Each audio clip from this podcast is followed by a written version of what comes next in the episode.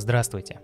С вами подкаст «Золотой жук», и сегодня, накануне Хэллоуина, я хочу рассказать вам историю, которая произошла как раз примерно в это время, в далеком 1992 году.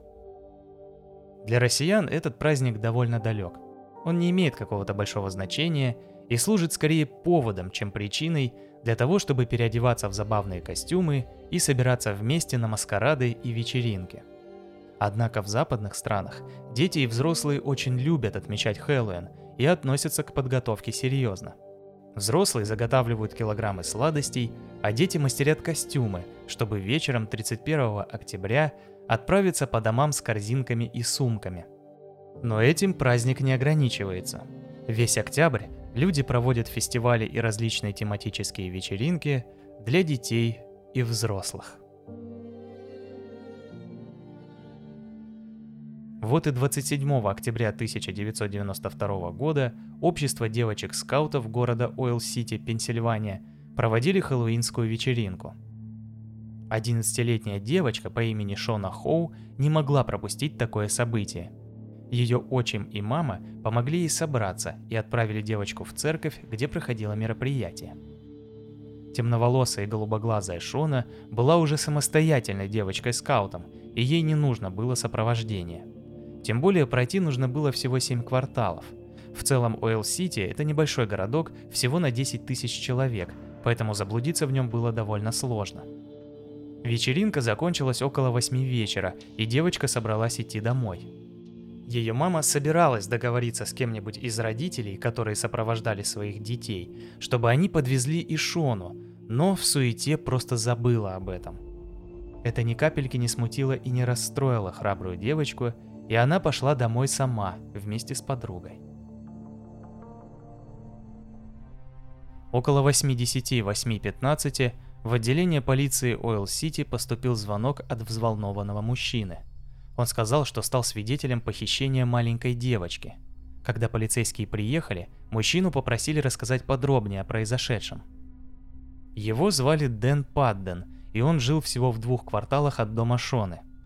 Прогуливаясь вечером по улице на углу Уэстферст-стрит и Рид-стрит, он увидел, как высокий худой мужчина в бейсболке резко схватил маленькую девочку и потащил ее к красному «Шевроле Шевет», припаркованному неподалеку. Из автомобиля вышел крупный мужчина, который перехватил девочку, затолкал на заднее сиденье и залез следом. Затем автомобиль тронулся и уехал. Высокий мужчина пошел к другой стоящей рядом машине и тоже уехал, а Дэн побежал стучаться в ближайшие дома, чтобы вызвать полицию. Полицейские отцепили близлежащие кварталы и попытались разыскать по горячим следам девочку или людей, подходивших под описание свидетелей – но тщетно. Началось активное расследование.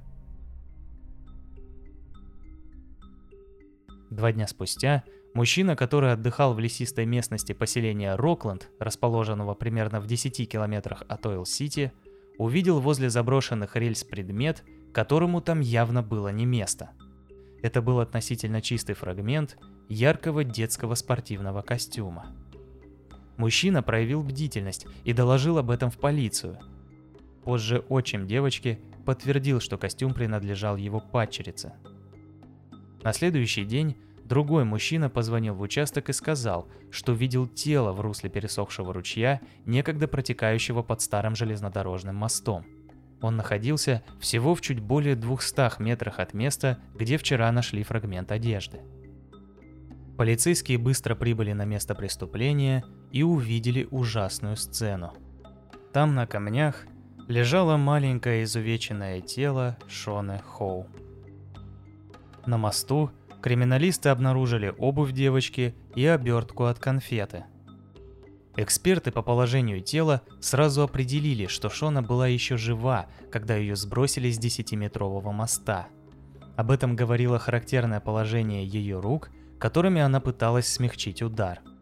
К сожалению, она не смогла пережить падение и скончалась от травмы головы и грудной клетки. Примечательно, что за день до этого полиция уже обыскивала район моста, и там не было найдено ни тела, ни других вещей убитой, кроме клочка ткани.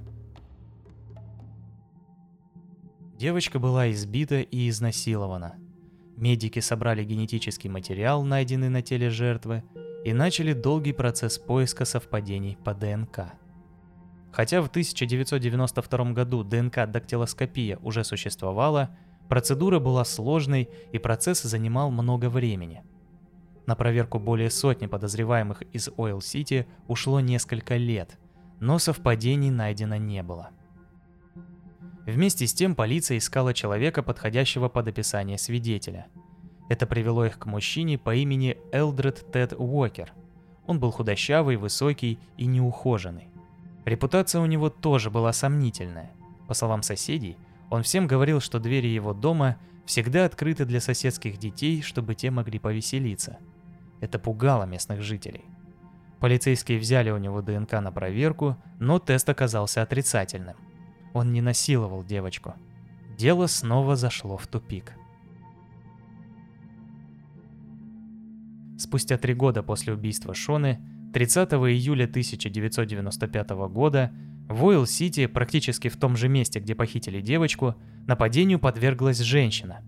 23-летний мужчина по имени Джеймс О'Брайен попытался силой затолкать девушку в багажник своей машины, но она вырвалась и сбежала – Полиция быстро вышла на него, потому что он уже не раз оказывался в участке за воровство, а его 28-летний на тот момент брат Тимоти был осужден за растление малолетних. Джеймса арестовали и осудили. В то время никто не догадался проверить связь этого преступления с похищением девочки в 1992 году. На самом деле, позже выяснилось, что полицейские не стали подозревать О'Брайена, потому что были уверены, что на момент убийства Шоны он и его брат сидели в тюрьме. Проверять эту информацию никто не стал. Спустя некоторое время полиция вновь вышла на Теда Уокера. Всплыли отчеты пожарной бригады, в которых сообщалось о поджоге красного «Шевроле Шевет» как раз вскоре после убийства девочки в 1992 году. В 2002 году, после многократных допросов Теда Уокера, в течение которых он менял показания, удалось выяснить шокирующие подробности. Во время одного из допросов его спросили о том, как он узнал о похищении девочки, на что Тед ответил, что ему сказали об этом братья О'Брайен. Получается, что по словам Уокера, они были на свободе, в то время как полиция даже не принимала их в расчет. Проанализировав прошлое братьев и узнав, за что именно сидит Джеймс, детективы наконец нашли ниточку, за которую можно было зацепиться. Конечно же, первым делом они отправили ДНК Джеймса на анализ, и он совпал. С этой информацией полицейские снова пошли к Теду Уокеру, арестовали его и допросили. Он больше не стал сопротивляться и признался как в похищении девочки, так и в сговоре с братьями, но не в ее убийстве – по словам Уокера, он не планировал ничего такого, а впустил в свой дом действительно плохих людей. Тед сказал детективам, что изначально похищение планировалось как розыгрыш над полицией. Он договорился с О'Брайенами похитить ребенка перед Хэллоуином и в тот же день вернуть его домой целым и невредимым, поставив полицию в неловкое положение. Вечером 27 октября Тед, проезжая по одной из улиц, увидел свой автомобиль, красный «Шевроле Шевет», который, как оказалось, братья взяли без его разрешения. Тед остановился неподалеку и подошел к своей машине. В ней сидели оба у Брайана. Они сказали, что решили поспешить с розыгрышем и хотят похитить кого-нибудь прямо сейчас. Это не вызвало у Уокера никаких подозрений. И тут они увидели на другой стороне дороги одиноко идущую маленькую девочку – Тед схватил ее и отдал братьям, полагая, что они довезут ее до дома.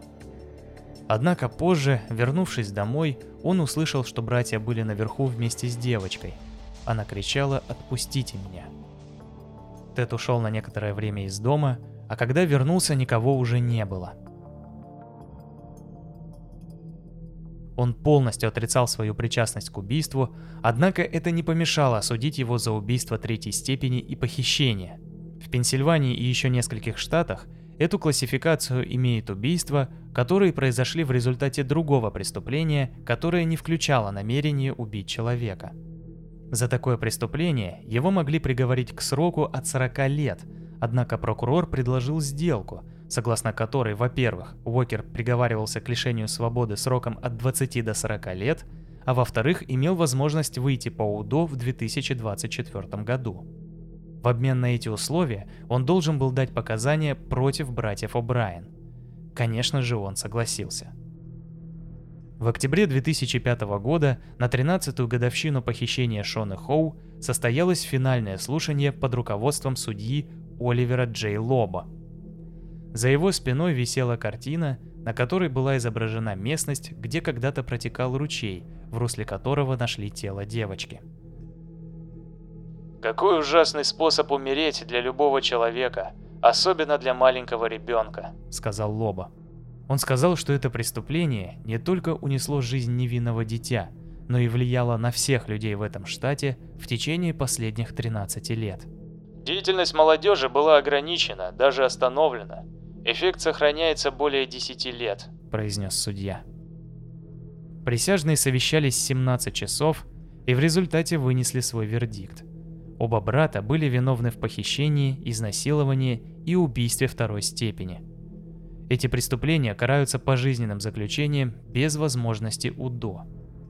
В ответ братья молчали – Позже они заявили, что адвокаты не разрешили им ничего говорить. Во время своей финальной речи судья произнес. О'Брайены – это опасные хищники, которые не выказывают ни малейшего раскаяния в своих действиях. Общество должно быть защищено.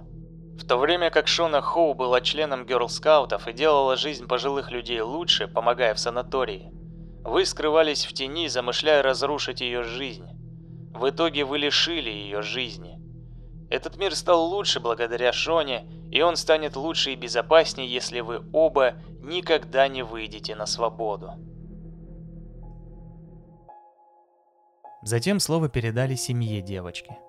Ее мать, Люси Хоу Браун, зачитала свою речь с листа, потому что ей было тяжело говорить и сосредоточиться. Она говорила о дочери и о том, как она была любима, а закончила обращением к убийцам. Я надеюсь, что вы проживете долгую жизнь, в которой будете так же напуганы, как Шона в ту ночь, когда она умерла. Я также надеюсь, что вы кого-то любите в своей жизни и знаете, что никогда больше не сможете обнять, прикоснуться или даже увидеть его снова. Никогда. Произнесла женщина. Я знаю, что вам все равно, вы нас не знаете, но вы разрушили также и свою жизнь. Потратите ее за решеткой. Вы убили Шону, но также и покончили с собой. Убитая горем мать не смогла произнести больше ни слова. Она осела на скамью рядом с мужем и заплакала ему в плечо. Некоторое время в зале суда воцарилась полная тишина, прерываемая лишь тяжелым дыханием женщины. Спустя 13 лет она наконец-то получила ответы на самые страшные в ее жизни вопросы.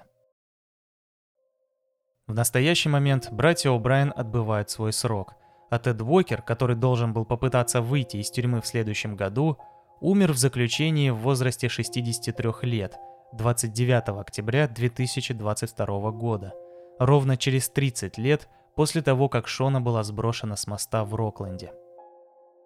Закон об ограничении действий молодежи и детей в Хэллоуин, который был принят сразу после убийства Шоны Хоу, действовал в Уойл-Сити в течение 15 лет – Некоторые дети в городе никогда не ходили за конфетами в этот праздник.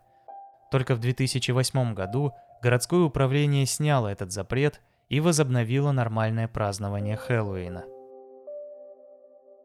В заключении, несмотря на грустную историю, я хочу пожелать вам веселого Хэллоуина, который не будет омрачен никакими неприятными событиями. Давайте все-таки не забывать, что праздник — это здорово. А чтобы он был еще и безопасным, будьте осторожны и бдительны.